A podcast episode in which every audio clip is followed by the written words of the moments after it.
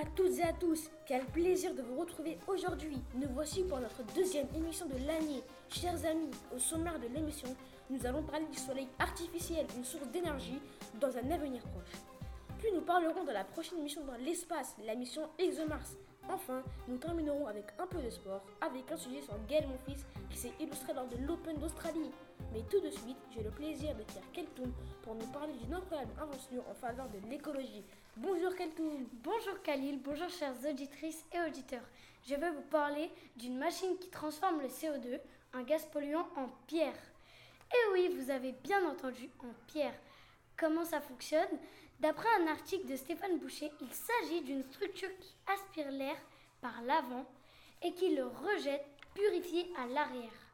Après être passé dans un matériau filtrant, le CO2, une fois le filtre plein, est chauffé pour récupérer le CO2, puis refroidi pour être injecté sous forme liquide dans la roche basaltique. Le basalte est ensuite enfoui entre 800 et 2000 mètres de profondeur. Qu'est-ce qu'une roche basaltique? Une roche basaltique est une roche que l'on trouve sur les terres volcaniques, comme en Islande. Pourquoi on ne pourrait pas le faire en France? Car il faut injecter le CO2 à très basse température pour qu'il se solidifie et se transforme en pierre. L'Islande réunit les conditions géologiques et climatiques idéales à ce processus. Ce processus est complexe et coûteux, car fortement consommateur d'énergie, ce qui explique qu'il y ait peu de projets de ce type dans le monde. Par ailleurs, il ne faut pas que cette invention conduise les usines à faire moins d'efforts pour maîtriser leurs émissions de gaz à effet de serre. Merci Keltoum d'avoir repéré cette information dans l'actualité. C'est une formidable invention. Sans plus tarder, je laisse la parole à Wael pour nous parler du soleil artificiel. Bonjour Wael. Bonjour Khalil, bonjour chers auditeurs et auditrices. Dernièrement, les Chinois ont établi un nouveau record avec leur tokamak. Cette invention qui va permettre de révolutionner la manière de produire de l'énergie dans le monde dans un avenir proche. Peux-tu nous expliquer ce qu'est un tokamak? Un tokamak est une machine en forme d'anneau métallique creux. Elle est utilisée par les scientifiques afin d'y créer des réactions de fusion nucléaire pour produire de l'énergie. Le tokamak reproduit en quelque sorte ce qui se passe au cœur des étoiles, de son nom de soleil artificiel. Grâce à l'énergie produite, on espère pouvoir produire de l'électricité. Quels sont les avantages du tokamak par rapport à nos centrales nucléaires actuelles? Le principal avantage de l'expérience est de fournir une énergie propre qui pollue peu. Ce processus de fusion nucléaire ne nécessite pas de gaz à effet de serre et ce soleil artificiel ne rejetterait pas de déchets radioactifs. Quel est ce nouveau record chinois dont tu nous parlais au début? Le 30 décembre, le tokamak chinois a réussi à maintenir un plasma chauffé à une température 5 fois plus élevée que celle au cœur de notre étoile, soit 70 millions de degrés, et cela pendant 17 minutes et, 35 et 36 secondes. Record absolu de durée pour ce type d'expérience selon un article du journal L'Humanité du 25 janvier. La Chine, pays le plus consommateur d'énergie au monde avec ses 1,4 milliard d'habitants, se penche sur de nouvelles sources d'énergie propres pour pallier au changement climatique lié à la pollution.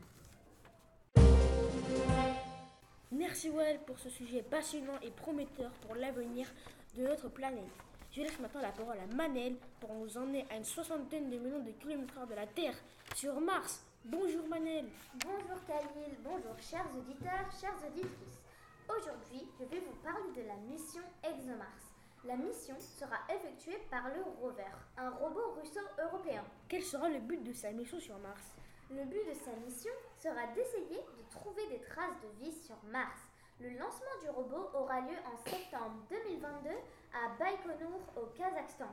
Après de nombreux tests en 2018 et en 2020 où le parachute du robot ne fonctionnait pas correctement, ils ont eu l'aide de la NASA pour tout mettre au point.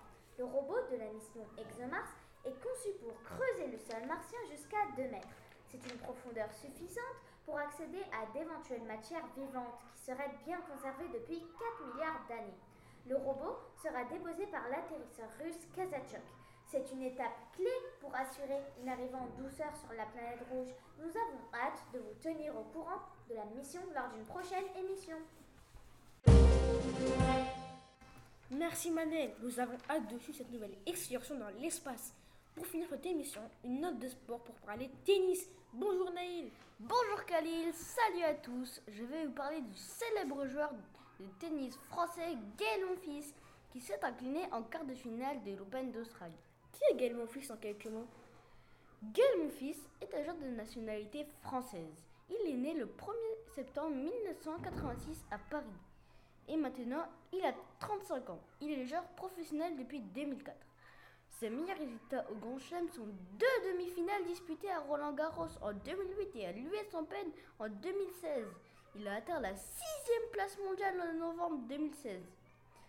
Malgré sa défaite, il reste un exemple pour la jeunesse et dans le milieu du sport.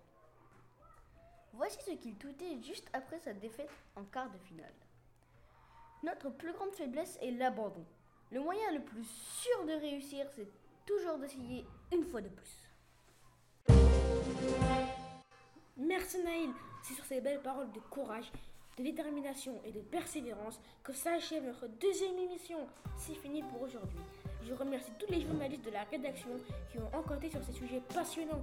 C'était Cal sur Radio Balzac. À bientôt pour une prochaine émission. Ciao